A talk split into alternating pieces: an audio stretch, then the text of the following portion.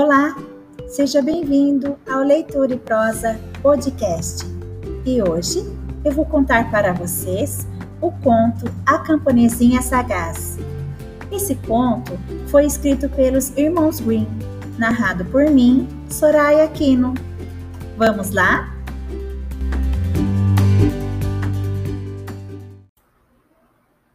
A Camponesinha Sagaz. Houve uma vez um campônio que não possuía nem um pedaço de terra, apenas uma casinha e a filha. Esta um dia disse ao pai: Deveríamos pedir ao rei que nos desse uma quadra de terra. O rei, ao saber que eram tão pobres, deu-lhes um lote que não passava de um torrão cheio de mato.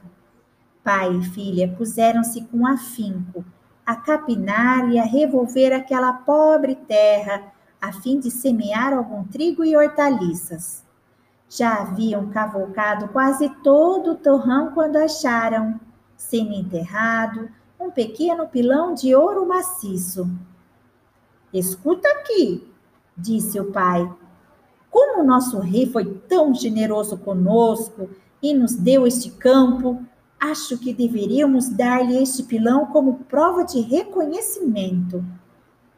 A filha não era da mesma opinião e objetou: Meu pai, se lhe levarmos o pilão, há de querer também a mão de pilão e teremos de a procurar. Portanto, acho melhor ficarmos calados. O pai, entretanto, não lhe deu atenção embrulhou o pilãozinho e foi levá-lo ao rei, contando-lhe que o haviam achado no meio da terra e que desejavam oferecer-lhe. O rei aceitou o pilão, mas perguntou se não haviam achado mais nada. Não, majestade, respondeu o camponês. O rei disse-lhe: É preciso trazer também a mão de pilão. O camponês respondeu que haviam procurado, mas não conseguiram encontrá-la. Essa explicação de nada serviu, e o rei mandou que o trancassem na prisão até que tivessem encontrado tal objeto. Diariamente, os guardas levavam ao camponês a ração de pão e água, que é o que dão nas prisões, e sempre o ouviam lamentar-se e exclamar: Ah, se eu tivesse dado atenção à minha filha. Tanto ouviram essa exclamação que resolveram ir contar ao rei, repetindo o que sempre dizia o prisioneiro. Ah, se eu tivesse dado atenção à minha filha, contando ainda que ele não queria comer nem beber nada. O rei então mandou buscar o prisioneiro e perguntou-lhe por que era que vivia repetir: Ah, se eu tivesse dado atenção à minha filha. Que foi que tua filha disse? Majestade, ela disse-me que não o trouxesse o pilãozinho, senão teria que achar também a mão de pilão. Tens uma filha bem inteligente. Manda que venha cá. Assim, a moça teve de comparecer à presença do rei, o qual lhe perguntou se realmente era tão sagaz e inteligente. A fim de prová-lo, ele lhe daria um enigma para resolver. Se o conseguisse decifrar, ele se casaria com ela. A moça respondeu prontamente que o decifraria. Então, o rei disse: Tens de te apresentar na minha presença nem vestida, nem nua, nem montada, nem de carro, nem na rua, nem fora dela. Se conseguires fazer isso, casarei contigo. A moça retirou-se. Em seguida, despiu-se completamente. Assim não estava vestida. Envolveu-se numa rede de pescar e não estava nua. Tomou emprestado um burro amarrando-lhe as pontas da rede no rabo para que ele a puxasse. Assim não estava montada e nem de carro. Fez o burro andar sobre o sulco produzido pelas rodas do carro, de maneira a tocar o chão só com o dedo maior. Desse modo não estava nem na estrada, nem fora dela. Quando o rei a viu chegar, disse-lhe que havia acertado completamente. Mandou soltar o pai dela e, em seguida, desposou-a, confiando a sua sagacidade à gerência do patrimônio real. Transcorridos alguns anos, um dia em que o rei passava em revista uma divisão, deu-se o caso que muitos camponeses se detivessem em frente ao castelo com os carros depois de terem vendido a lenha. Alguns tinham atrelado bois e outros cavalos. Entre eles havia um camponês que tinha três cavalos e um potrinho recém-nascido, o qual saiu de perto da mãe e correu a refugiar-se entre dois bois que puxavam um carro. Os respectivos donos puseram-se a discutir e a brigar aos berros. O, o dono dos bois queria para si o potrinho, dizendo que era filho dos bois. O outro insistia dizendo que o potrinho lhe pertencia e que era filho dos cavalos. A contenda foi levada ao rei, e esse sentenciou que o potrinho devia ficar no lugar que escolhera. Assim, ficou pertencendo ao dono dos bois, embora injustamente. O outro camponês foi-se embora chorando e lastimando-se por ter perdido o potrinho. Mas ele ouvira dizer que a rainha era muito inteligente e sagaz, além de boa e compreensiva, por ser também de origem camponesa Dirigiu-se a ela pedindo que o ajudasse a recuperar o seu potrinho.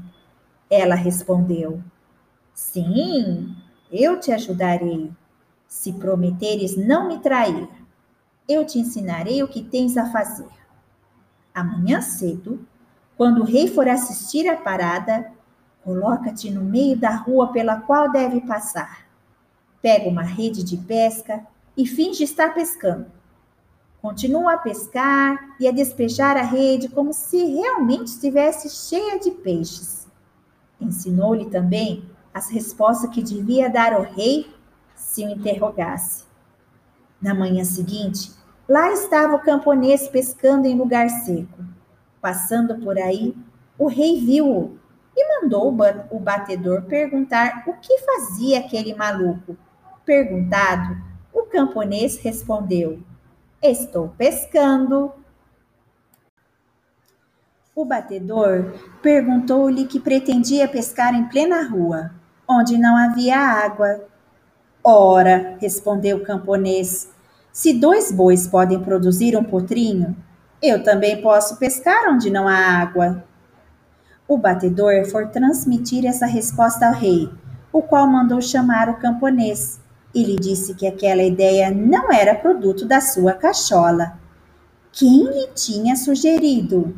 Exigiu que o confessasse logo, mas o camponês não queria faltar ao compromisso com a rainha e repetia: Deus me livre, Deus me livre.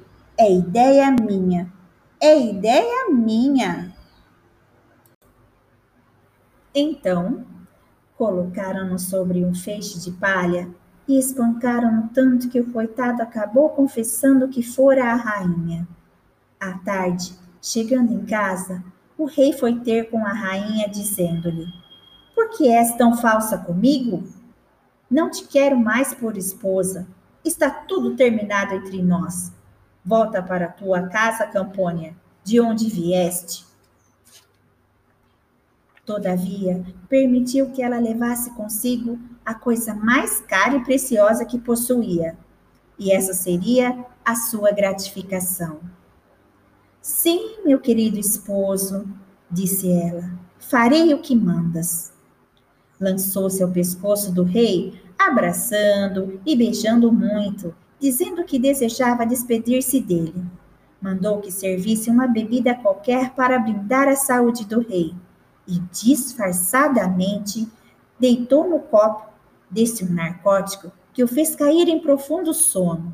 Vendo-o adormecido, a rainha mandou que lhe trouxesse um belo lençol de linho, no qual envolveu o rei. Em seguida, ordenou aos criados que o levassem para a carruagem. Estacionada à frente à porta, e ela mesma conduziu depois até a sua casa. Uma vez lá, na sua casinha, ela deitou na própria cama onde ele dormiu um dia e uma noite ininterruptamente. Quando acordou, olhou espantado em volta, exclamando: Meu Deus, onde estou? Chamou os criados, mas não havia nenhum. Por fim chegou a mulher, que entre um sorriso e outro, disse-lhe: Meu caro senhor, destes-me ordem de trazer comigo o que eu mais gostava e me era mais precioso. Ora, nada no mundo me é mais caro e precioso do que vós. Assim, trouxe vós comigo. O rei ficou tão comovido que os olhos se encheram de lágrimas. Minha querida mulher, tu és minha e eu sou teu, e nada nos separará reconduziu-a novamente ao poço real e quis que se tornassem a casar. Certamente, se não morreram, ainda estão juntos até hoje.